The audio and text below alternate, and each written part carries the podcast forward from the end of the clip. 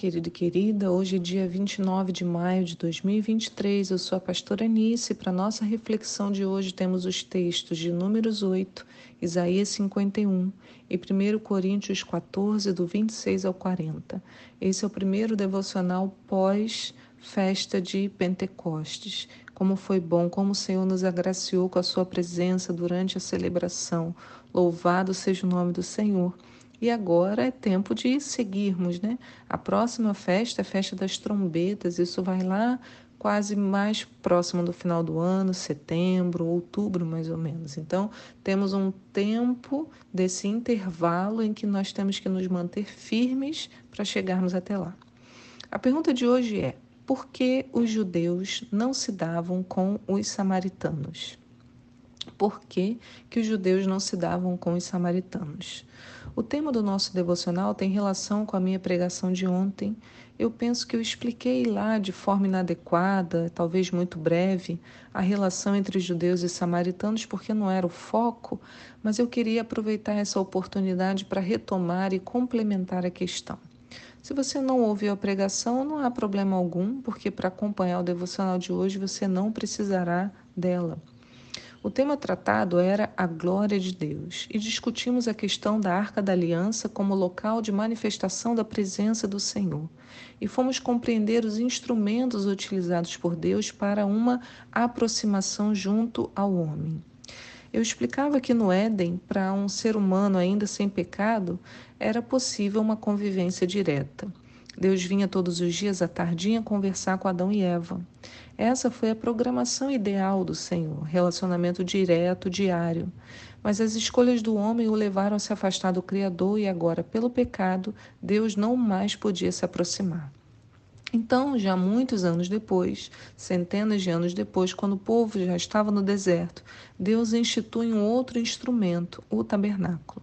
Ali no Santo dos Santos, por sobre o propiciatório da Arca da Aliança, isso é, na tampa da Arca da Aliança, uma vez por ano, no dia de Yom Kippur, o sacerdote entrava lavado, carregando o sangue do sacrifício do perdão dos pecados para ministrar diante da arca e clamar pelo perdão. E era nesse momento que a presença do Senhor vinha, a presença gloriosa do Senhor vinha. Também no tabernáculo se inaugura uma estrutura móvel que conduziria o povo. Então, a glória de Deus, através da sua nuvem e do fogo, conduziria a caminhada de Israel. Então, ao chegar na terra prometida, né, então o povo fica no deserto por um tempo, 40 anos, e eles vão chegar na terra prometida, e o tabernáculo vai ser colocado na cidade de Siló e fica lá por quase 400 anos. Então, assim, temos que o tabernáculo fica em funcionamento mais ou menos do ano 1700 até 1050 a.C. A gente não tem ideia, mais ou menos, é, de quando o tabernáculo é desmontado ou se ele é, é atacado. Por quê? Porque nesse período Jerusalém entra em guerra com os filisteus, perde a disputa. Os filisteus tomam a arca e a levam para a cidade de Asdod e colocam a arca no templo do deus deles lá, o deus Dagon. E o que, que acontece? De manhã, quando eles chegam, já de madrugada, para adorar o seu Deus, a imagem desse Deus Dagon está caída, com o rosto em terra, diante da arca. Aí eles vão lá, colocam a imagem do Deus Dagon no lugar, e no dia seguinte, pela manhã, no outro dia, Dagon estava caído novamente, sem a cabeça e com ambas as, sem ambas as mãos. Só o tronco da imagem estava lá. Os habitantes entram em desespero e começam a ser assolados, diversas feridas aparecem. Algumas versões da Bíblia vão vai falar de hemorroidas, outras versões falam apenas tumores, e eles mandam a arca para outra cidade ainda lá da cidade dos filisteus. E acontece a mesma coisa na outra cidade. As pessoas começam a adoecer, uma praga vem, e o povo começa a se desesperar. E os que não morriam clamavam de, de dor e eles consultaram os seus sacerdotes e adivinhadores e foram advertidos: devolvam a arca e enviem junto uma oferta para expiação da culpa. E assim eles fazem.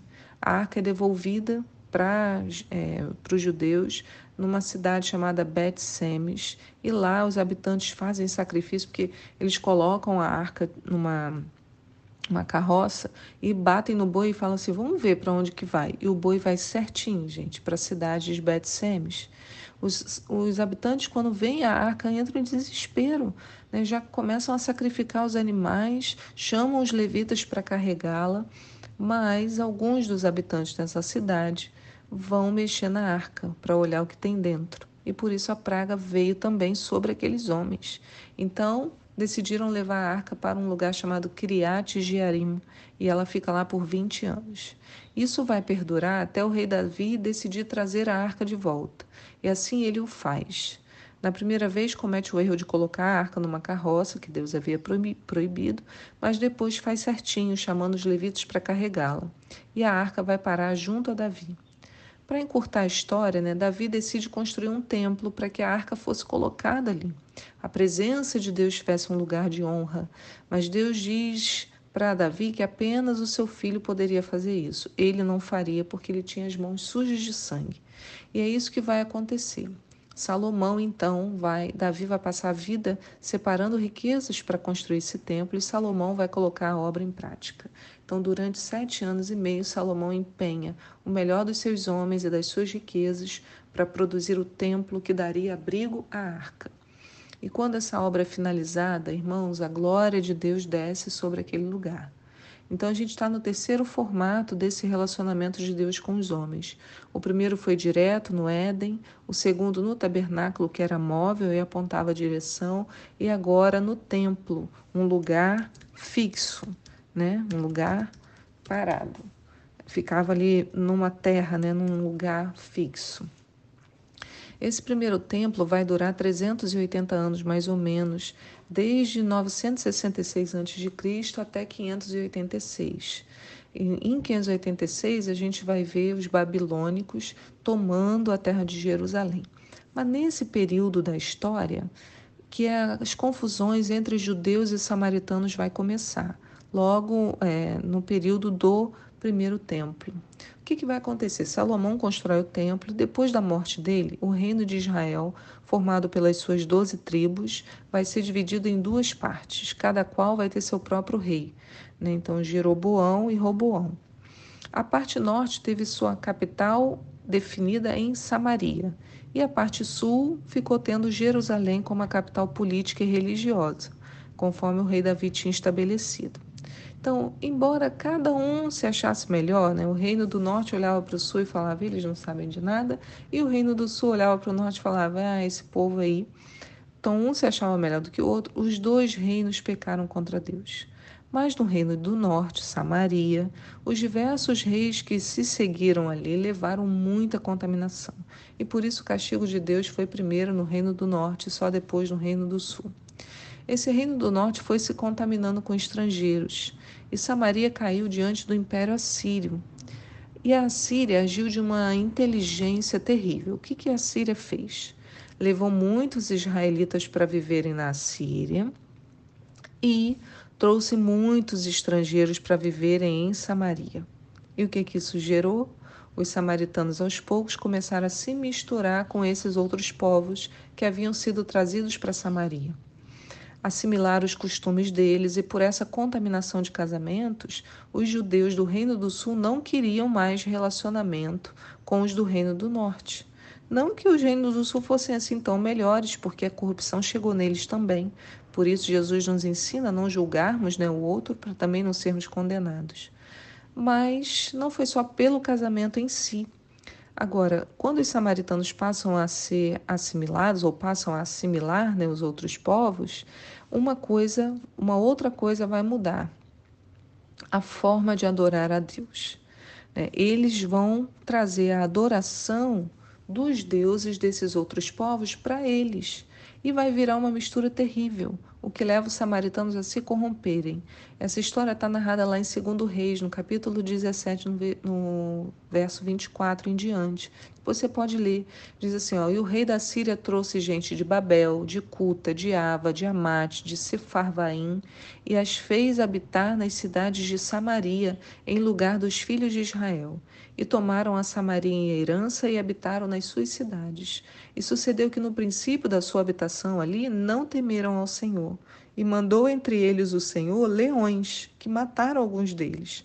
Pelos, pelo que falaram ao rei da Síria, dizendo: Olha, a gente que transportaste e fizeste habitar nas cidades de Samaria não sabem o costume do Deus da terra. Pelo que ele mandou leões entre ela e que mataram muita gente, porque eles não sabem como cultuar o Deus daquela terra. Então o rei da Síria, o que, que o rei da Síria faz? Pega um sacerdote é, que eu trouxe para cá e leva para lá. E vão se habitem lá.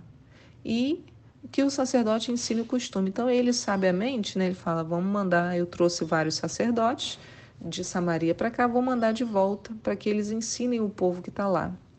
E o sacerdote fez isso, né? Foi para Samaria, habitou em Betel, ensinou como deviam temer o Senhor, mas não adiantou nada. Cada nação fez, no verso 29 fala isso, fez os seus deuses, puseram nas casas dos altos que os samaritanos fizeram, cada nação nas suas cidades. E aí eles faziam coisas terríveis, queimavam os filhos no fogo para o deus Adram-Meleque e Anam-Meleque. E assim era o temor ao Senhor tudo misturado. Né? Então, assim que ao Senhor temiam e também aos seus deuses serviam, verso 33 fala, segundo os costumes das nações dentre as quais tinham sido transportados. Até o dia de hoje fazem segundo os primeiros costumes, não temem ao Senhor, nem fazem segundo os seus estatutos e segundo as suas ordenanças e segundo a lei e segundo o mandamento que o Senhor ordenou aos filhos de Jacó, a quem deu o nome de Israel.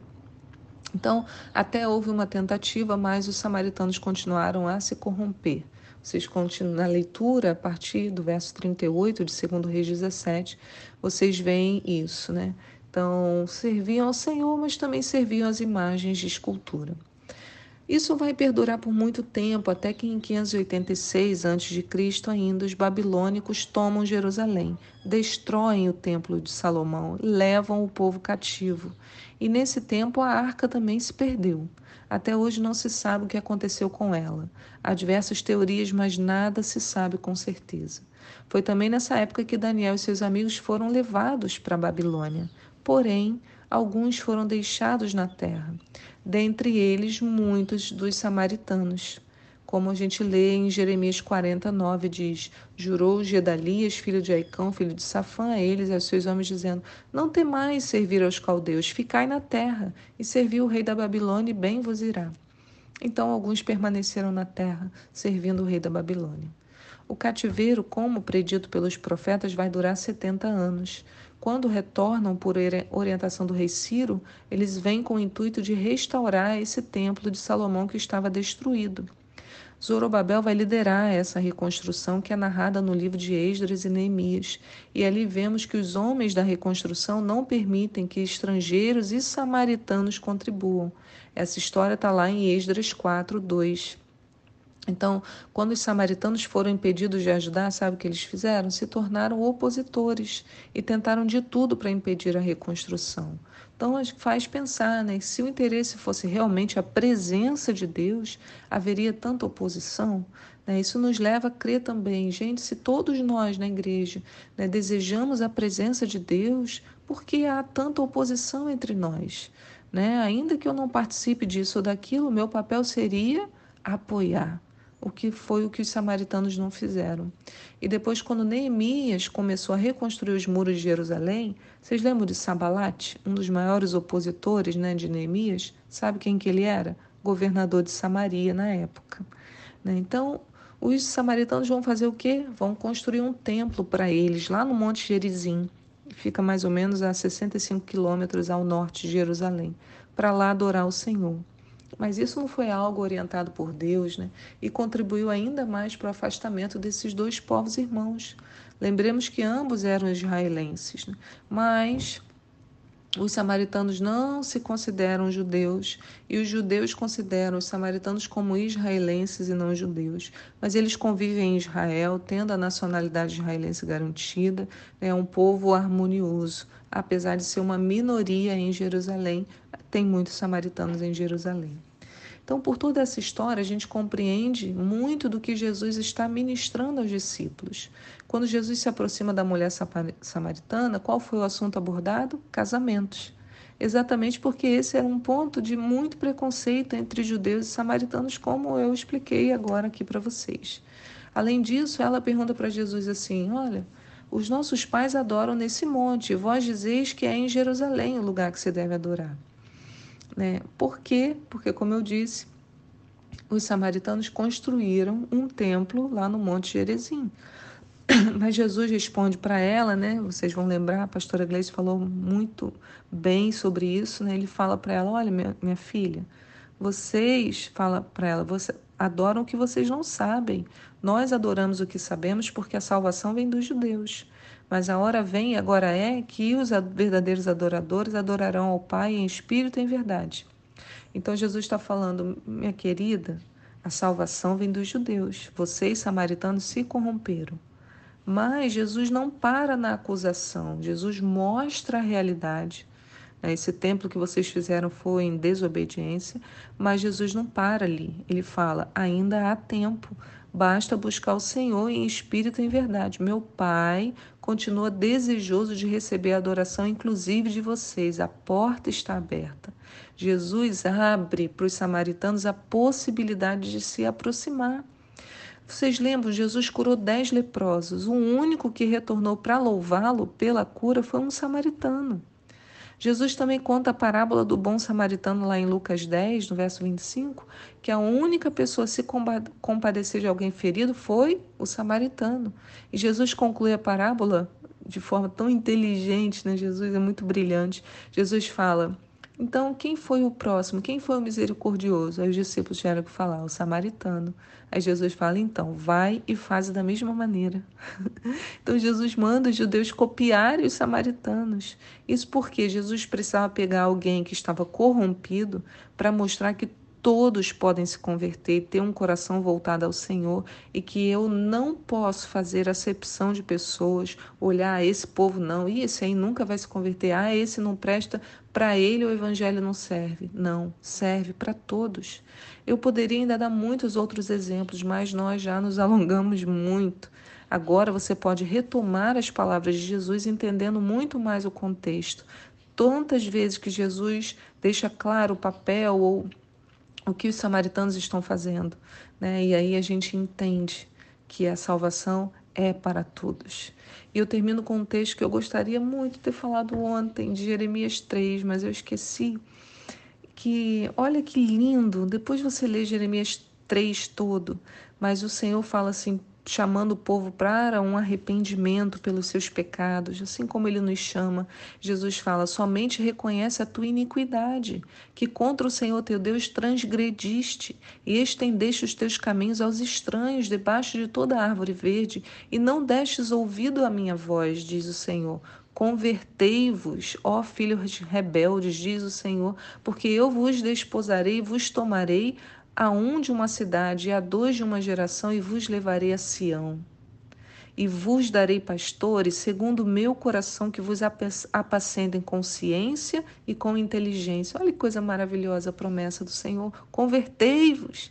Mas olha o que ele diz: E sucederá que, quando vos multiplicardes e frutificardes na terra naqueles dias, diz o Senhor, nunca mais se dirá a arca da aliança do Senhor. Nem lhes virá o coração, nem dela se lembrarão, nem a visitarão. Isso não se fará mais. Naquele tempo chamarão a Jerusalém o trono do Senhor, e todas as nações se ajuntarão a ela, ao nome do Senhor a Jerusalém, e nunca mais andarão, segundo o propósito do seu coração maligno. Aleluia, a presença do Senhor dentro de nós, né? nós sendo o lugar de manifestação da glória de Deus, experimentando a glória, não seguindo conforme o propósito do nosso coração maligno, mas conforme aquilo que a glória do Senhor em nós guia, nos guia. Então ele diz: Olha, vocês não vão ficar lamentando sobre a arca da aliança. Por quê? Porque em Jerusalém estará o trono do Senhor, todas as nações se juntarão a ela. Aleluia. Cada um andando não mais segundo o propósito do seu coração, mas segundo a minha glória. Aleluia. Que Deus te abençoe. O devocional foi bem extenso, mas eu acho que eu me empolguei, né? Mas eu espero que isso esclareça um pouco a questão dos samaritanos e dos judeus. Que Deus te abençoe E eu te espero aqui para um próximo devocional. Tchau!